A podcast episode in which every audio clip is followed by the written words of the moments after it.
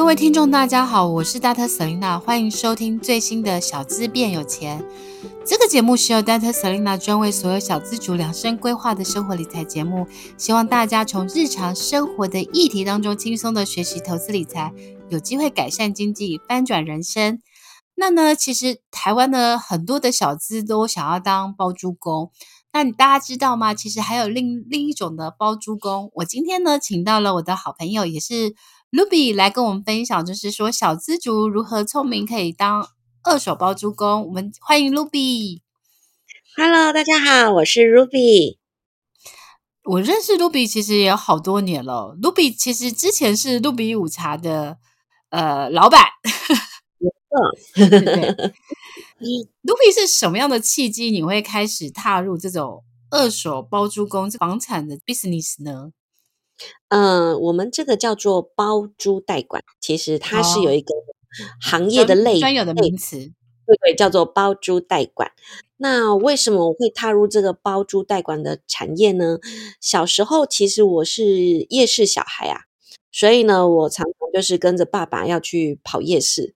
那我们呢，南部人那种夜市，我不知道各位听众有没有听过，叫做熊店，就是那种呃，不是像士林夜市每天都有的，它是那种三五二六类似这样子的，就是巡回性巡回夜市，就对的，巡回性的。那我们家也是做套圈圈的，嗯、那东西就是非常多啊，所以我们要摆摊呐，然后摆摊大概就要三四个小时。然后小时候我大概四岁的时候就去夜市了，所以。我以前其实住的就是都在住在车上，所以对我来说，我一直有一种很想要有一个很舒服的家的感觉，所以其实我一直对于房地产非常的非常的有兴趣。不过跟就是各位听众小资女一样，就是呢，一直到了三十几岁呢，就觉得诶，怎么都一直买不了房子，然后当然就一直都没有办法投资房地产。那更惨的就是我在疫情的时候，因为因为亏了非常多钱，我们做女装嘛，就是海啸第二排，第一排是我们观光第一排，你们是第二排，对，你们是什么旅宿啊，那种旅游行第一排，海景第一排，海景第一排。那我们女装为什么是第二排呢？嗯、因为大家不出门了，不出门不需要打扮，对，那时候卖最好的是那个叫做睡衣，然后还有就是防疫商品吗？对，然后还有就是那个叫做什么，可以穿出门三分钟的，呃，不像睡衣的睡衣，这样就是这种东西。对，然后我每个月都亏，就是那时候每个月都亏很多钱。我想说，身为一个老板，我一定要就是翻转我人生，所以我在想说，用什么方法，要做什么新的事情。然后那时候就想到说，对吼，其实我还是好喜欢房地产，有没有什么方法可以不要买房子？但是又可以从事房地产，然后那时候才知道说有这个包租代管这个行业，所以才开始投入。哎，可是我想要再问你一下哈，嗯，包租代管的这个商业模式，可以简单的跟我们的听众分享一下吗？好啊，那我先首先呢，要先跟大家分享几个数字。那你知道吗？大家知道吗？在台北市跟新北市两个地方。全台就是全部的空屋有大概有多少嘛？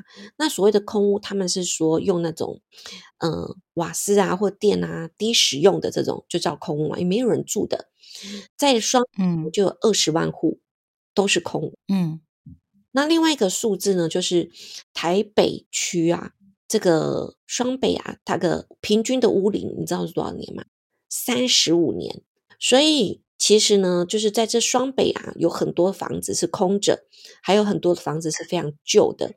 那为什么会这样子？是因为呢，我们其实双北的房东其实都年纪非常非常的大，在四十岁以前有房子的人，嗯、只有占四十岁以前的十一趴，所有的呃其他的百分之八十九趴，全部都是四十岁以上的人。所以呢，就会有一群房东，他其实呢，或是说刚刚继承的房东，他呢有房产，但是呢，他对于他自己的房产非常非常旧，然后呢，他要把这个房产活化收租，他呢可能要再花个一两百万才可以勉强可以租给别人。那我们呢，包租代管公司就是帮助房东。我们的客户有两边嘛，一边是房东，我们帮助房东呢活化他的资产，把他的房子呢，我们用，因为我们有自己的工班啊，自己的专业，我们用我们的专业帮他们去整理装潢，然后呢，我们另外一部分把它租给呃现在北漂的年轻人。那北漂年轻人呢，因为他们嗯、呃、来台北，刚开始来台北，我像我以前刚开始来台北。就是每天都在搬搬家，就是一年都会搬一次啊，每年都会搬，因为就是你可能换工作或什么的，所以大部分北漂年轻人他们希望是家具家电齐全的，然后可以拎包入住的，然后最好呢是有有有厨房的，那所以他们会希望说，如果有人还可以帮他代收垃圾，还可以帮他打扫，那就很棒。所以，我们这个包租代管公司呢，其实就是做双边。我们帮我们出钱哦，是我们出钱哦，帮房东装潢。然后呢，另外一边呢，我们呢，嗯、呃，帮他们媒合好的室友，然后帮他们管理服务他们的日常生活。对于这些北漂年轻人，所以呢，这就是包租代管呢，同时服务了屋主，也同时服务了房客。那形成这样子的一个生意模式，那这样子生意模式有什么好处？就是你可以，因为屋主已经把房子的获利权跟使用权都给你了嘛，所以你不需要再买房子了，你可以直接就是开始进行你的房地产的房地产的事业。那房地产事业对于我们包租代管公司有什么好处？就是它是非常稳定的，因为百分之九十人都有租房的经验，所以它是一个刚需的产业。然后它也是一个非常稳定的，可以累积被动收入的一个方法。所以其实这个产业呢，我觉得政府还蛮好的，它正最近一直在大力的推动。所以对我来说，我觉得它是一个叫做创造三赢的一个产业。嗯。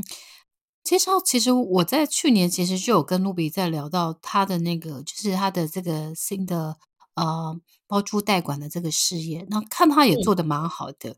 我觉得其实你的商业模式其实也很聪明，因为其实我常常会觉得说，在创业的过程当中，其实你有时候会看见一个是呃潜在未被满足的需求，比如说你刚刚讲的，就是房东有痛点，然后呃租客也有痛点嘛。那你就是创造了一个新的三赢的模式，让房东可以快乐的，就是就是收钱就好了，然后其他管理的事情，这些很多细节事就是你们在协助。那因为我觉得疫情其实也改变了很多的呃租屋族他们的生活形态，因为大家也会希望，就是因为其实那时候大家就是疫情就是变成是 working from home 嘛，那你在家的时间变很多的时候，其实你就会觉得以前你可能只是工作很忙，可能回家只是睡觉。可是你现在在家家的时间变长的时候，你就会渴望说，你就算是你在租屋，你还是可以租到一个温馨可爱的家。然后甚至说，诶，你在这个有点，它其实有点像共享公寓的概念，就是说，诶，那我是不是还有机会在我的室友当中拓展我的人脉，或是我交到好朋友，甚至是可能有罗曼蒂克的那种帅的室友出现，这样 对不对？有的，有的，温馨接送情就变成开始，对不对？我也好期待有这种浪漫的剧情发生哦。对，所以其实我那时候听，我就觉得这个 business model 是很聪明的。但我想要问 Ruby，就是说听起来很简单，但是其实它背后的经营的 know how 跟专业，其实应该是蛮复杂的。我想要问一下，就是说，哎，那这个 know how 跟专业会有哪些？好啊，其实呢，应该刚刚这样讲嘛，就是很多人都会问我说，为什么屋主或是房东要给你当？这个包租代管，嗯，你这样不就是俗称的二房东吗？啊。我说对呀，因为我就是政府立案的二房东。那他们一直都搞不清楚为什么屋主想要给我这个房源，让我管理这个房源，并且从中获利。那我就必须说，因为屋主他是不断电的收租，他给我了之后，他是不断电的收租，他不需要担心他的房客今天要不要退租，他也不太需要去嗯、呃、每天接房客的电话。然后有东西坏掉，我就帮他修理；然后呃，房子脏了，我就帮他整理。总之呢，他是非常非常省力的。那其实呢，这个 know how 啊，就是我们经营这个东西的 know how 有有两大方面。第一呢，就是我们一定要有一个服务的热忱，因为你会发现说，很多人会觉得说，我们是用房地产来来赚钱。事实上是的，我们是用房地产这个杠杆来赚钱没有错。但是事实上，它的本质是人跟人之间的信任关系。所以呢，我觉得我们其实真正值钱的是我们跟屋主的信任关系，还有我们跟租客的信任关系。大家都有很坚韧的信任关系之后，这个生意就会越做越轻松，越做越长久。所以我觉得它确实是一个 know-how，它就是怎么样跟别人建立起一个很深刻的信任关系。那第二个部分就是，嗯、我们呢非常的擅长，这个呢可能可以在另外一个专题讲，非常的擅长用小预算装修。像一般呢、啊，如果说屋主要自己去找设计公司，我们自己有。呃，屋主呢去找了设计公司，他说要花三百万，结果呢，我只花了一百万，因为那个房子非常非常的旧，而且我们还要改装厕所。那一般呢，如果说不是状况那么差的话，我平均一个案子呢，我大概只要花五十万，就可以把一个很旧很旧的老公寓改成一个时尚然后非常舒服的空间。那一般的。这个如果说低于五十万呢，其实现在是几乎没有任何的设计师会去接这个案子，除非他是新成屋。但是我们拿到都是非常，那就是那种老公寓，地点非常好的，环境非常好的公寓，但是它就是年纪比较大。所以这两个呢，都是我觉得嗯比较重要的，一个就是跟人之间的培养一个很深刻的信任关系。然后另外一个部分就是要怎么用很低的成本，就是在把钱花在刀口上，然后呃把我们的这个工程预算可以降低。这上我觉得很多东西其实都是规模经济耶。嗯，因为我去参观过你你的那些房子嘛，其实我觉得，比如说我们我们其实假设我我随便举也好，假设你一年有一百间房子要装潢。那你的工班那些，你长期跟他合作，嗯，可能他也会有比较便宜的机会。然后再来就是说，诶，你的那些家具那些，你会知道说去哪里买可以买得到很很 fancy，可是价格很 CP 值很高的家具。所以其实你比单一的人去装潢，可能就可以 cost down 很多。没错。那这个 cost down 很多，我觉得它其实基本上，我觉得从管理学来讲，它其实就是一种管理财。嗯，对。没错。所以我我自己觉得这个 business 它其实。我我觉得它其实还是必须要走到一个是管理财，也就是说你规模经济以后，然后你的管理，然后你把整个的 process，就是这个运作的 process 把它拆解，然后 SOP 化，或是整个流程，这个我我觉得其实它其实有很多管理的细节在里面，对不对？没错，像我跟大家分享，我第一个案子从拿到房子到整理完出要准备出租呢，我大概花了四十五天。四十五天呢，算是蛮快的吧？大家应该觉得并不慢。像我自己住的房子呢，就是给设计师做的，做了半年，做了整整六个月。对啊，对，所以朋友做好几年都还没好。所以呢，我觉得四十五天算是蛮快的。那我们现在呢，自己做案子呢，大概是二十天。十四到二十天左右，我们就可以把房子做完。那为什么？就我觉得刚刚 Dr. Selena 非常厉害，因为你知道说这个 know how 在哪里？其实 know how 就是怎么样子去管理这个呃工期，把工期缩短。因为我们的工期其实都是屋主，我们要算租金给屋主的啊，对不对？所以工期一定要怎么样把工期缩短。这个是嗯 know how 之一，然后第二个部分就是因为我们做了非常多，所以例如说像我自己家里啊，那时候还没那么熟，家里的地板好做一平做三千块，那我们现在呢可能只要做一平做一千五就可以了，所以在这成本上面就会降非常多，但是感觉上或是体感上面你感觉不出来。所以我们在做的时候，就是很知道什么东西是很重要的。例如说，我的床垫一定买很好的，因为你每天都要睡嘛。但是我我我没有必要把整个厕所全部打掉，变成大理石的给你吧，因为这没没那么没那么需要。那可是呢，每天都需要的东西，尽量给好一点的。但是没有那么需要的哦，就尽量就是干净整齐，可以接受这样。所以这些东西都是在。一次一次的经验当中慢慢累积的。那另外，我们也爱做这种，嗯嗯，叫做什么，在墙壁里面的东西。例如说，我们自己要去做自己的房子装潢啊，是不是就是要做一些什么？要要牵一个电线，就要把墙打一打一个管沟，打一个电线沟，然后把电线埋在里面。那可是我们如果说是做出租房，我们就尽量用明线就好了，这样成本大概可以省下九十趴吧，可以省九十趴。嗯，毛利都在细节中。没错，没错。嗯，诶，那露比，我的好奇就是说，嗯，比如说他一间，嗯，他大概就是租金会比一般的原本的大租金收益可以提高多少？好啊，这个呢，应该这样说，我们呢，第一个，我们其实是没画房子嘛，对不对？嗯，然后第二个呢，就是我们是叫做分租。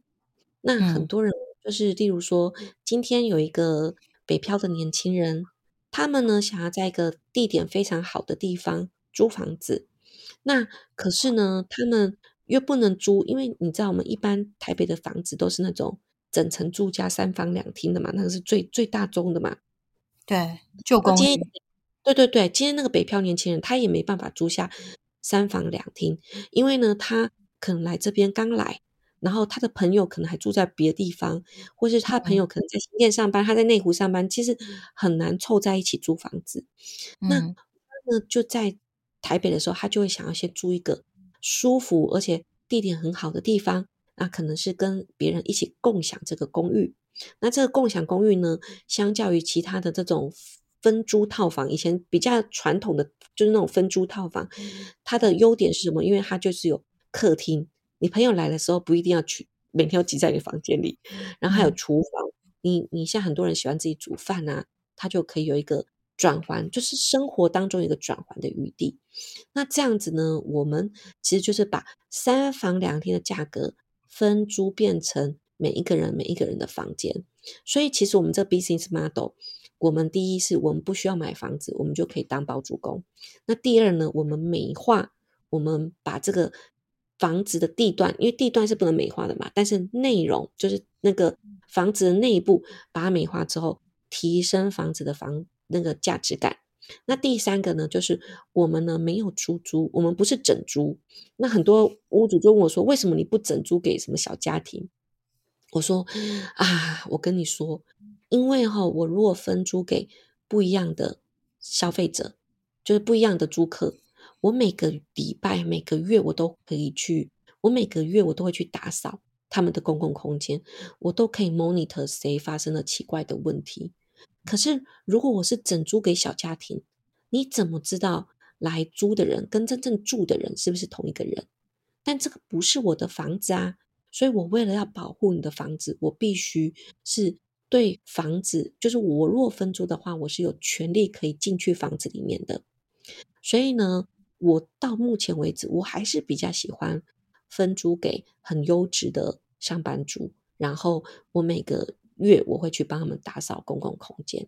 所以你看哦，嗯，嗯，找到就是美化，然后分租，所以让就是有点像批发价跟零售价，透过这两个，我们呢大概可以提升这个房子价值大概一一乘二，就是可以提升二十趴到三十趴的这个租金。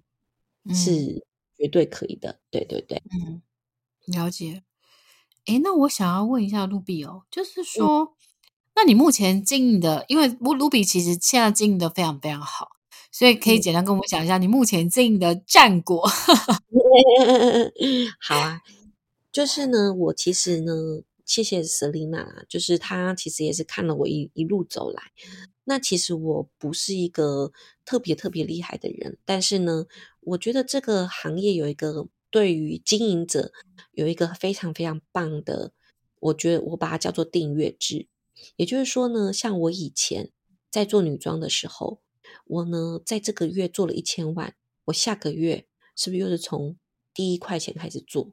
我今年做了一亿。我明年的一月一号又是从零块钱开始累积，所以呢，它就是 always 会归零，然后从来开始，always 归零，从来开始。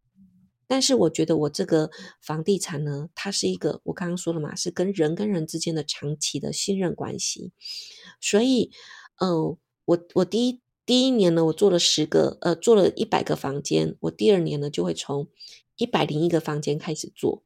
所以它的这个事业的规模呢，是很容易被累积的，很容易被放大的。嗯、那我自己呢，算是比较积极的，然后也是比较有点小急躁、小急躁这样。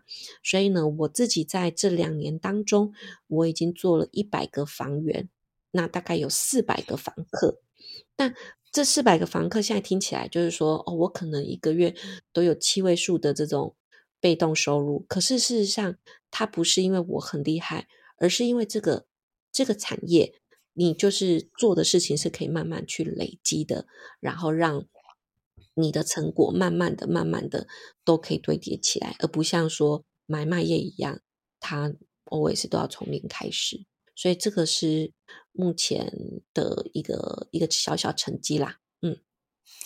事实上呢，我我自己很喜欢，就是就是把被动收入累积起来。比如说每个月我可以收到，比如说房租啊，然后泰国的房租，或是甚至是我的那些月配息的 ETF 啊，然后债债券 ETF 啊。所以我觉得，其实我我觉得，其实 Ruby 这个事业迷人地方是在于。它其实是可以累积的，然后就像我们存股一样，我们存股，我们认真存，其实它那个资产就越来越多。所以我觉得，其实，嗯，我觉得还蛮鼓励大家，就是呃，在认真可以学习多元的投资理财工具。那也就是这一集为什么特别请 Ruby 来分享，就是我常常会觉得，富富有钱的人，他其实差别就是在于思维。其实就像我这次去杜拜，然后去卡达。其实他们就讲了一个一件事，我觉得也蛮蛮蛮蛮大，值得大家深思。就是卡达的王妃啊，他就建议给那个酋长，跟他说：“哎，石油总有一天会挖完的，所以我们应该把现在赚到的钱赶快去投资。”所以他们他们那个卡达主权基金就在全世界投资房地产啊，然后他们也投资很多的，比如说好的公司啊，台积电，或是他们也投资一些 ETF 或干嘛的。所以他们他们等于是。就算是有一天没有挖到石油，就是没有石油的，但是他们还是会有很多的钱，因为他们有租金的收入，他们有债息的收入，他们会有 ETF 的收入，他们会有好的股票的收入，或是他们也会有很多饭店的一些 income 进来。所以我觉得其实，嗯，我觉得其实我们所有的上班族、小资族应该要学习的是如何增加你可以被动收入，而且是。就像 Ruby 讲的，它就是不要归零，就是它很多的东西它可以持续累积，就是你努力累积下来，不管是存股啊、房租啊，或是将来的这些债息，其实都是你未来很稳定的这些收入、被动收入的来源。这样子。那 Ruby，我想要再问你一件事哦。嗯、那如果小资如果他想要学习，就是也也想要就是从事这个二手包租公这个这个 business 的话，他应该可以怎么去做学习开始呢？好啊，嗯、呃，其实呢，我自己也是从这个很多人说，诶，那你们要装潢啊，那大概要花多少钱呢？我都跟他们说，我觉得你大概准备个五十万左右就可以开始去，嗯、呃，你一定会有一些，例如说朋友或是亲戚，他可能有房子，突然想要出租给别人，或者是他的房客退租了，那 maybe 你就可以从这个地方。开始去做，或是嗯、我我其实也有开一些线上课，但我可以教你一些，就是怎么样开发到屋主的这个呃这个小小的 people。对，那我会觉得，嗯、对于我来说，小资呢，他可能没办法，就是说没有办法，嗯、存到钱，然后累积到做这个，嗯、真正的就是买房。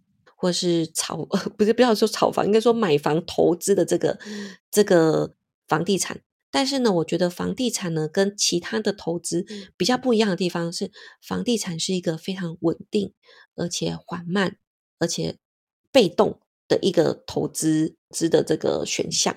那我以我们这个大部分的同行的 profile 来跟大家分享，很多人呢都是斜杠开始做。这个包租公的，那在斜杠的过程当中，他可能第一年他就做嗯一间，第二年再做一间，他就这样累积做个两三年，然后自己有个五间，五个五个门牌，那五个门牌呢，事实上差不多一个月就会有六位数的被动收入，大概就会有八到十万吧，我猜，就是五五间的话，大概有十万块，然后他们就开始变成正职的呃包租代管业者。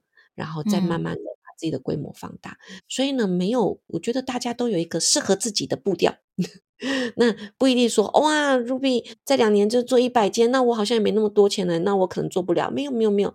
其实大部分人一个一年做一间两间，你你你有五十万，你年终奖金领了差不多五十万，那来做这个，然后他可大概我们算完大概一个物件，average 大概是每个月会帮你自己做主那个加薪被动收入大概两万块左右，所以五间的话大概就会有六位数的这个被动收入，所以它是一个长期的投资，而不是说，嗯，我也不会建议大家就是很短期，然后就就是很很太过于激动的全部投入在这边，因为当然我们还有资金还有很多可以投入的方向，它不这个不是唯一的选项。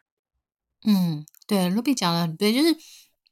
投资的工具非常非常多，然后其实大家其实可以抱着就是说去多了解、多学习，然后找到最适合自己的投资的工具或是投资的组合。那所以其实呃，我们小资变有钱这个节目的目的就是试着让大家用最有效率的方式去跟不同的专家达人去学习，就是他们的投资理财的方式。好，然后有些可能是超乎你想象的，或是你从来没有听过的。然后我常常会觉得，就是我的企图心就是希望让大家打开大家投资的新视野。然后甚至我们也做到杜拜的房地产、曼谷的房地产或日本的房地产，都是希望让大家可以跳出台湾的框架去看这个世界，去看不同的人的，就是更厉害的人，我们跟他做学习。然后我相信呢，呃，多多听多多学习之后。你也会变得很厉害的，就会像露比一样这样子。那今天呢，我们谢谢露比来我们的节目接受我们的访问。那如果大家就是呃之后还想要再追踪露比的话，我们会把露比的粉丝团，然后跟露比的线上课程的连接放在我们这一页的那个就是说明页上面，然后也欢迎大家就是可以去追踪露比露比的那个粉丝团叫做讲一下啊，我的粉丝团因为我的老公姓蓝啊。所以我的粉丝很多的蓝太太好生活，那、嗯、除了这个包住代管的课程之外，也会分享一些就是生活的一些点点滴滴，希望大家可以在我的粉丝团上面多交流。嗯，好，今天谢谢 Ruby，也祝大家呃，就是大家新年发大财，Ruby 新年新年快乐。好啊，谢谢 Selina 的邀请，也谢谢。就是在线上的朋友们，谢谢大家，大家新年快乐喽！对，然后最后，Dr. Selena 再再感谢大家，就是对我们节目的呃，就是长期的支持，也非常的感谢大家。然后之后呢，我们在过完年之后，我们节目呢会有在有一些新的计划、新的单元，请大家敬请期待。那如果你真的很喜欢我们的节目的话，请大家可以订阅追踪我小资变有钱的。呃，频道也记得给我们五颗星的评价。那如果呢，你可以就是你想要支持我们，那也可以小额赞助我们。那你的赞助都是我们把录音品质或是设备提升更好的一个动力跟呃，就是支持这样子。那谢谢大家，我们大家下次见喽，拜拜。啊，拜拜，谢谢你们。